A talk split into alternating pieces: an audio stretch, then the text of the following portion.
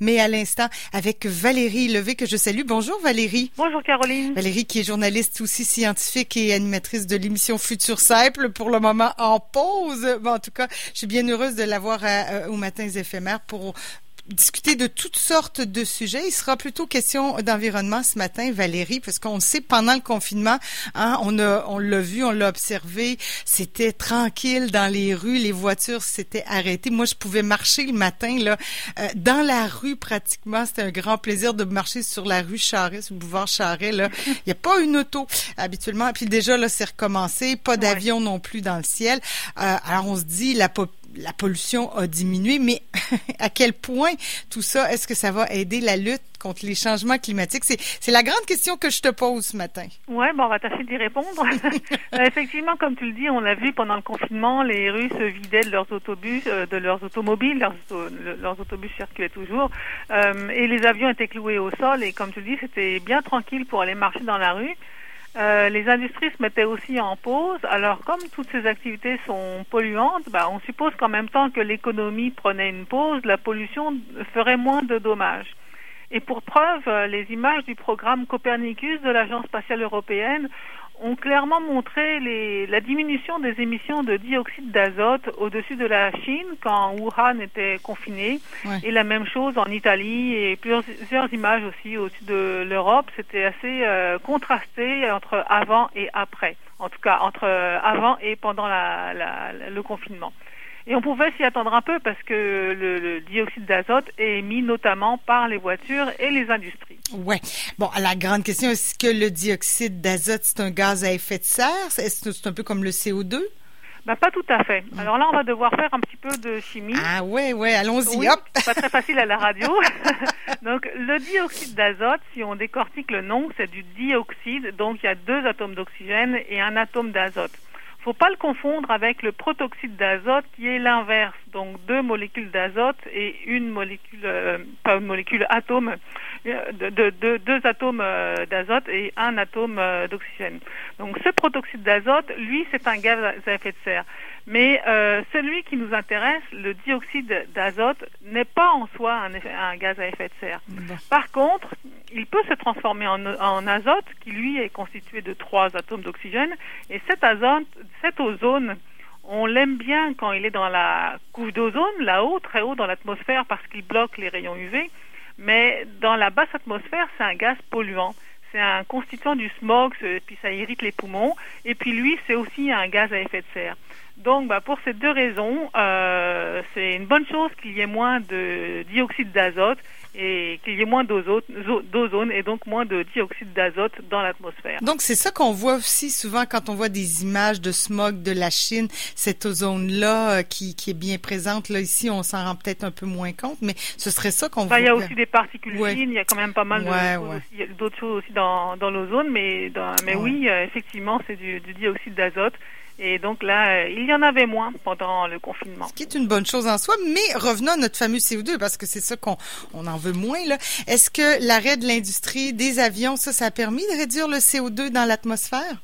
Ben effectivement, la diminution du trafic routier et aérien pendant les activités euh, et des activités industrielles a permis de, de, réduire les émissions de CO2, mais pas tant qu'on aurait pu le penser. Il y a une équipe ah, internationale euh, composée de beaucoup de Chinois, quelques Français, quelques Allemands, qui vient de publier une étude dans laquelle ils ont quantifié les émissions de CO2 qui ont été évitées pendant le confinement.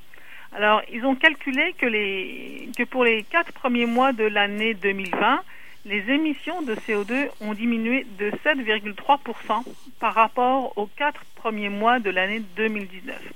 Donc là, il faut bien répéter ce que ça veut dire. C'est une diminution des émissions de CO2 et non une diminution du CO2 dans l'atmosphère. Ouais, ouais. on a continué d'émettre du CO2 et les quantités de CO2 dans l'atmosphère n'ont pas diminué. Mais l'étude est assez détaillée parce qu'elle détaille les réductions pour plusieurs pays et plusieurs secteurs d'activité. Donc, par exemple, pour la Chine, c'est une, diminution de 10%. Pour les États-Unis, le Japon, c'est 4%. Pour le Royaume-Uni, la Russie, c'est 3%. Pour la France, c'est 4%. Bon, il y a d'autres données comme ça, mais il n'y en avait pas pour le Canada. Bon, on peut, en tout cas, c'est déjà ça. J'imagine que deux mois non plus, c'est peut-être dans le temps pas très long, mais on verra. Tu disais aussi que les chercheurs ont calculé les baisses d'émissions par secteur d'activité, euh, donc par exemple pour euh, le transport aérien ou encore l'industrie, là. Oui, c'est ça. Donc, par exemple, euh, les émissions de CO2 de l'aviation ont baissé de 8% J'avoue que ce chiffre m'a surpris les avions cloués au sol, on aurait pu s'attendre à plus, mais il faut penser que le secteur de l'aviation, c'est pas seulement les avions qui volent, c'est aussi euh, les, toutes les industries, la construction, c'est aussi les aéroports, et donc euh, beaucoup de bâtiments à maintenir en service, et puis il y a peut-être des, des, des, des travail quand même qui s'est maintenu en télétravail ou divers, euh, qui s'est maintenu dans tout ce, dans tout ce secteur-là. Ouais, c'est étonnant quand même. On aurait voulu 80 quelque chose comme ça. Il faut croire que c'est, il n'y a pas juste des avions en vol, là, il y a quand même d'autres activités qui se sont plus ou moins maintenues. il y a peut-être des serveurs, euh, comme tu parlais tout à l'heure, de, de, l'empreinte euh, environnementale des, des, des, serveurs. Donc, euh, dans tout ces, ce secteur-là, il y a sûrement des activités qui ont donc maintenu, continué d'émettre du CO2. Un autre chiffre qui m'a surpris, c'est celui du secteur de la pêche et des transports maritimes qui a baissé ses émissions de 13 Ouais, Donc euh, finalement, c'est on, a tendance à l'oublier, mais il n'y a pas que il a pas que le transport aérien, il y a aussi le transport maritime. Et ce qui est, intéressant, c'est qu'en valeur absolue, si on regarde donc les quantités évitées par ces deux secteurs, donc l'aviation et la pêche, secteur maritime, euh, eh ben, elles sont semblables, autour de 33-35 millions de tonnes de CO2. Et donc finalement, il y a un impact qui est quand même euh, équivalent des, deux côtés. Ouais, ouais. Et euh, c'est bien moins que le transport routier avec ses 140 millions de tonnes de CO2 euh, évitées. Bon, je ne voudrais pas noyer les auditeurs dans plus de chiffres, mais pour ceux que ça intéresse, je vais mettre le lien de cette étude sur la page Facebook de Futur Simple. Oui, on pourra relayer, effectivement.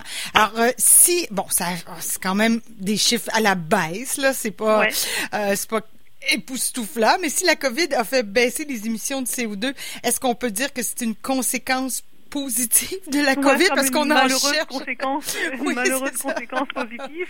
Eh ben oui et non. En fait, je dirais ah, même euh, deux fois non. Ah bon, ben on, va, de surprise en, surprise. On va commencer par le oui parce qu'effectivement euh, l'humanité aura émis un peu moins de CO2 euh, en début de 2020 par rapport au début de 2019. Mais non, parce que bah, c'est une, une diminution quand même transitoire. Et puis d'ailleurs, l'étude le montre bien.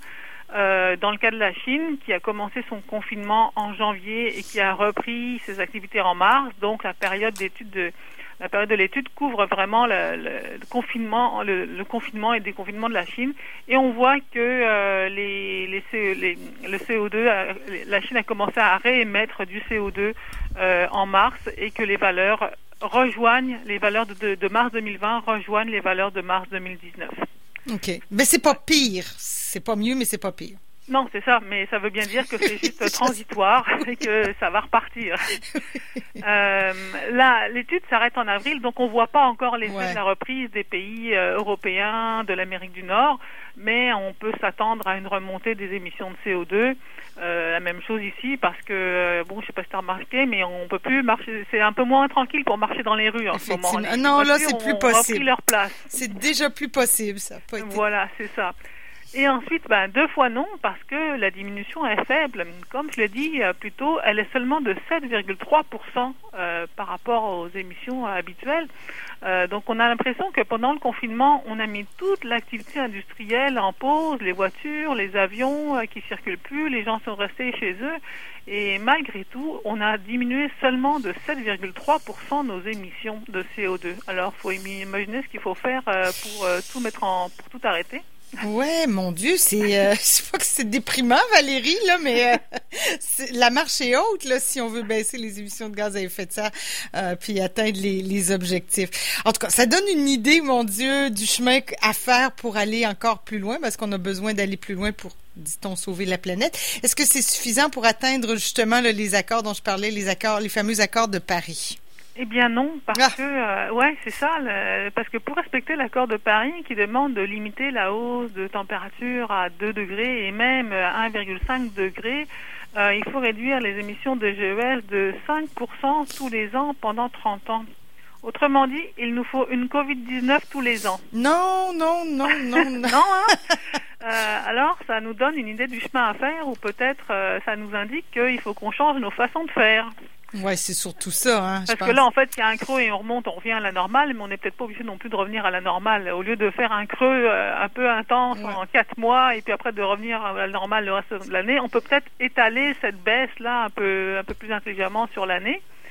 Euh, et puis, il faut, faut quand même avoir en tête aussi que euh, même si on réussit à diminuer les, les nos émissions de CO2, dans l'atmosphère, les effets seraient pas visibles tout de suite parce que le CO2 euh, dans l'atmosphère, il disparaît pas comme ça. C'est un déchet à long terme. Il faut avoir ça en tête. Euh, il n'y a pas de processus chimique dans l'atmosphère pour le dégrader.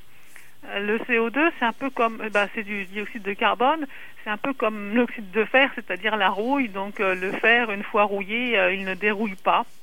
il ne dérouille pas naturellement, en tout cas. Bah, c'est un peu pareil pour le carbone.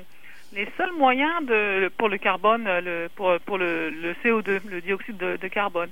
Donc le seul moyen de faire disparaître le CO2 de l'atmosphère, c'est avec l'océan qui peut euh, en absorber, mais il y a une limite à ce que l'océan peut absorber, puis ça acidifie l'océan.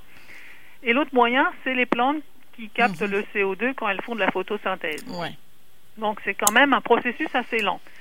Alors, ça peut paraître décourageant, mais je dirais plutôt que c'est une raison de plus pour agir maintenant, puis arrêter de reporter l'effort à, à demain, parce que euh, plus on attend et plus ce sera difficile d'agir. Ben oui, puis pendant ce temps-là, il y a d'autres chercheurs qui disaient que le, le, le, nord, les pôles fondent plus vite que prévu, puis ça continue là à fondre et on se continue de se rendre compte que les changements climatiques sont euh, sont à nos portes là, ils sont là là finalement. Ben, ils même sont pas, sont même pas à nos portes, sont rentrés dans la maison.